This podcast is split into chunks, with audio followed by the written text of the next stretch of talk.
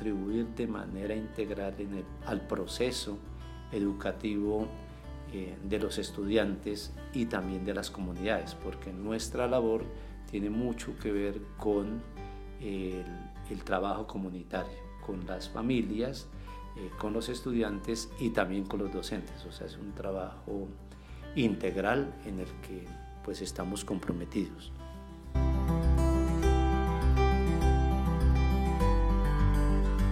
Bienvenidas y bienvenidos a Senderos Pedagógicos, un podcast para hablar de pedagogías desde América Latina. Pueden encontrar más información, artículos y herramientas de los temas que aquí abordamos en la página joseisrael.com. Buenos días, tardes o noches cuando estén escuchando esto a todos y a todas. Hoy quisimos hacer un episodio especial porque el 26 de febrero es el Día del Docente Orientador. Es un día que se crea oficialmente en el decreto 418 del Ministerio de Educación Nacional de Colombia, el cual se firmó en 2018. Entonces, con motivo de esta conmemoración, queremos aprovechar este día para hablar de la orientación escolar. Es un área relativamente reciente que empieza más o menos hacia los 70 a tener un lugar en la educación colombiana y a lo largo del tiempo pues ha tenido varias reformas. Efectivamente, eh, a mediados del siglo XX, eh, luego de la Segunda Guerra Mundial, el mundo empieza a pensar en la mundialización de la educación y en el caso de Colombia se vienen a hacer unas reformas y unas reestructuraciones del Ministerio de Educación Nacional y dentro de eso eh, hay el espacio para el nacimiento de lo que hoy es eh, la orientación escolar. Y efectivamente, en el año 1974, 26 eh, de febrero, a través de una resolución, se crea el Servicio de Orientación y Asesoría Escolar para los colegios públicos del país. De ahí que los 26 de febrero, a partir de la norma que tú enuncias, se empieza a hacer ese reconocimiento de los orientadores y de las orientadoras eh, escolares en Colombia. Para entrar un poco como en la historia y que podamos después entender cómo es que se llega a determinar que el ejercicio de la orientación también hace parte del ejercicio de la docencia a nivel institucional. Empecemos por explicar cómo es que nace este servicio educativo de la orientación escolar. A finales de 1969, en el gobierno de Gerard Restrepo, efectivamente se le da el registro civil a los colegios INEN, que son los institutos técnicos diversificados, un modelo que se trae de Norteamérica de las escuelas comprensivas, se denominaba así. Y en su estructura viene la orientación escolar y vocacional. Entonces, podemos decir que ahí se empieza a posicionar el cargo de la orientación escolar en Colombia. Vale la pena decir que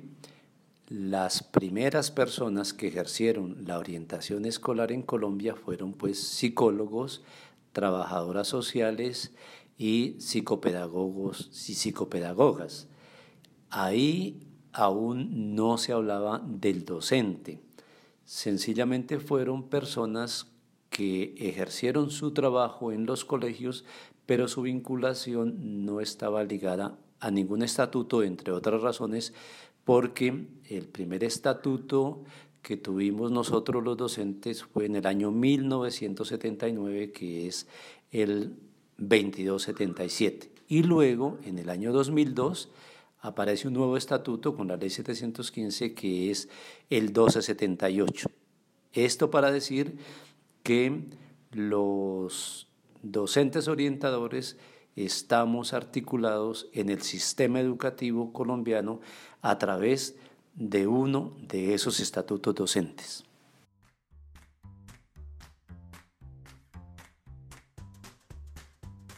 Luego de, de la incursión de la orientación escolar y vocacional a través de los colegios INEN,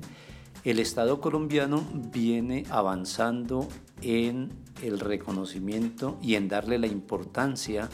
a la orientación escolar en Colombia a tal punto que efectivamente en el año 1974 se crea el Servicio de Orientación y Asesoría Escolar y lo hace el Estado colombiano por considerar que era el medio más adecuado para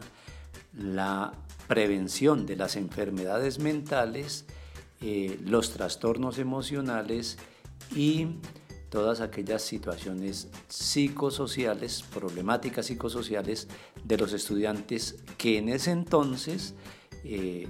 eran bastante elevadas y eran muy, eh, pues era muy importante entrar a intervenirlas. Un asunto que 47 años después o 45 años después, nosotros podemos decir, hoy esas situaciones son muy complejas, se han multiplicado, asunto que lleva a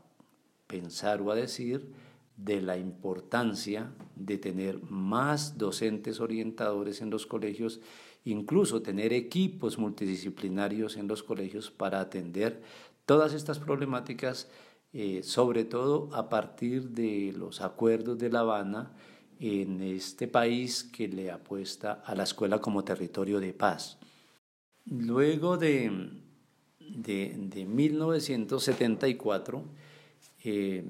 las entidades territoriales pues van también avanzando en articular más profesionales a la orientación escolar, porque hasta ahí la orientación escolar hasta el año 74 estaba principalmente en la educación básica y media, porque se centraba mucho en la vocacionalidad de los estudiantes, más que en la atención a las problemáticas mentales y, emocionales, aunque no se descartaban. En el caso de Bogotá, por ejemplo, eh, se avanzó en crear un programa que se llamó Centros de Diagnóstico y Tratamiento, esos centros de diagnóstico y tratamiento estaban conformados por equipos multidisciplinarios, psicología, trabajo social, psicopedagogía y en ese entonces terapia del lenguaje y en algunos casos terapia ocupacional. Incluso hubo algunas compañeras educadoras especiales. Esos equipos crecieron en las mm, alcaldías menores de Bogotá en ese entonces, se llamaban alcaldías menores, Estamos hablando de los años 70, 80. Y ya hacia 1995 el gobierno distrital pues acabó con esos centros de diagnóstico y tratamiento, eh, desplazando a los profesionales que todos eran docentes, dicho sea de paso, docentes que fuimos extraídos del aula, nos sacaron del aula porque estábamos enseñando en primaria o en bachillerato y por tener formación en trabajo social, en psicopedagogía, en psicología o en fonoaudiología, entonces nos trasladaron a la orientación escolar o a los centros de diagnóstico para ejercer ese trabajo específico. Y con esa distribución, en el año 95, a través de un acto administrativo, aparece o nace mejor la orientación escolar en primaria, porque a cada colegio eh, fue ubicado, en cada colegio fue ubicado un docente o una docente que tenía esa formación en psicología, en trabajo social o en alguna de las áreas pues, que, he mencionado. Ahí nace la orientación eh, escolar en primaria. Entrando, digamos, al, nuevo milenio o al siglo XXI, eh, esas dinámicas que se venían dando apoyadas bastante en la Ley General de la Educación, la Ley 115, que reconoce la orientación escolar también y establece que en cada institución educativa debe existir un docente orientador, asunto pues que hasta hoy no se ha cumplido eh, salvo en algunas ciudades, pero en las regiones no se encuentran docentes orientadores en todas las instituciones educativas como lo estipuló la ley 715. Pero pese a eso se ha venido avanzando gracias a la organización también de los docentes orientadores y a la de alguna manera como a la articulación y al reconocimiento que los, las organizaciones sindicales también han hecho de mm, los docentes orientadores en algunas reivindicaciones también de tipo eh, laboral, social y pedagógico. Hacia mm, el 2010, ya con el nuevo estatuto docente, el 1278, pues se hace una convocatoria y la hace el Servicio Civil para vincular docentes orientadores y ahí aparece efectivamente esa figura de docentes orientadores.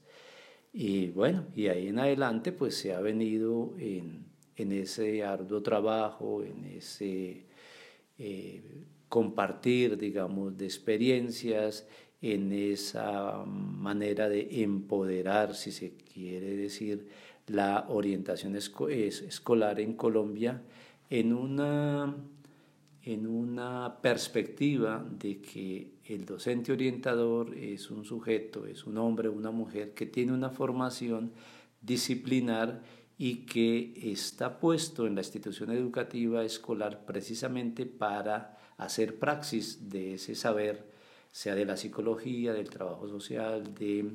eh, la psicopedagogía, y con eso contribuir de manera integral en el, al proceso educativo eh, de los estudiantes y también de las comunidades, porque nuestra labor tiene mucho que ver con el, trabajo comunitario, con las familias, eh, con los estudiantes y también con los docentes. O sea, es un trabajo integral en el que pues estamos comprometidos. En esta conmemoración pues es invitar a las compañeras y a los compañeros docentes, orientadores, a que sigamos eh, resaltando el trabajo de, la orientación escolar en las escuelas, en los colegios, a que sigamos elevando su nivel, a que ocupemos el lugar que nos corresponde, porque nosotros los docentes orientadores y las docentes orientadores somos pedagogos y pedagogas, somos intelectuales, de la cultura, eh, somos sujetos de derechos que hacemos valer nuestros derechos, pero también los de los estudiantes y ahí tenemos unas tensiones muy fuertes en las instituciones educativas porque no ha sido fácil ni será fácil eh, instituir la cultura de los derechos humanos en eh, la sociedad y en las instituciones educativas, pero eso hace parte de nuestro trabajo desde lo ético y desde lo político. Es saludarlos, saludarlas e invitarlas a seguir en esta ardua lucha que durante 47 años le hemos venido dando cuerpo, le hemos venido dando forma y también fondo a nuestro ejercicio como docentes orientadores y orientadoras.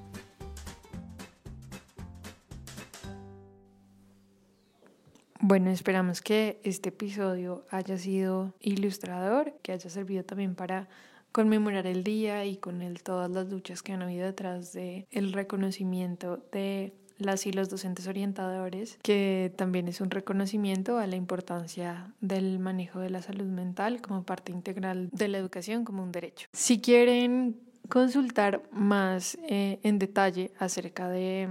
la historia de este servicio escolar, les vamos a recomendar algunos libros. Una de las características también que ha tenido la orientación escolar en Colombia es el ocuparse del asunto de la lectura y de la escritura, algo que se ha venido dejando de lado, pero que vale la pena retomarla. En ese sentido, pues hacemos nosotros praxis también de eso. En el 2018, un grupo de docentes orientadores publicamos un libro eh, llamado Pasado Presente de la Orientación Escolar en Bogotá y en Colombia, que fue publicado por el Instituto para el Desarrollo Educativo y Pedagógico, el IDEP, de Bogotá. También el año pasado en el 2020 la editorial Magisterio publica eh, un libro llamado Docentes Orientadores, Posiciones, Disposiciones y eh, Proposiciones que mm, lo encabeza María Paula González Ávila. Eh, se consigue mm, a través de lo digital y a través del el impreso. Y también desde hace cinco años para acá venimos en un grupo denominado Caja de Pandora, y este grupo, además de hacer un trabajo terapéutico, pedagógico y de investigación, también se ha puesto en la tarea de publicar. Eh, una de esas publicaciones es reciente que se ha denominado Caja de Pandora, telar en el que se urden esperanzas y que lo ha publicado también eh, el IDEP y la invitación es a que se consulte y a que se eh, comparta y también se hagan los aportes sobre ese particular y hay en camino también una posible publicación sobre la salud mental que efectivamente lleva ese nombre, la salud mental del magisterio, un árbol del que se está haciendo leña. Es un escrito, digamos, provisional, pero es una investigación que se hace en el 2019 y que está en proceso de publicación. Eso entonces son documentos, son libros, son materiales que tienen a la disposición los colegas docentes orientadores y también los maestros y la comunidad académica en general. Y también pues en este audio hablamos de la página joseisrael.com en la que hay un centenar, más de un centenar de artículos eh, acerca de la educación en Colombia y muchos de ellos están centrados en la orientación escolar. Bueno, en las notas del episodio igual pueden encontrar los links de varios de estos materiales porque hay algunos que son de acceso gratuito. Muchas gracias a todas y a todos por escuchar y hasta un próximo episodio.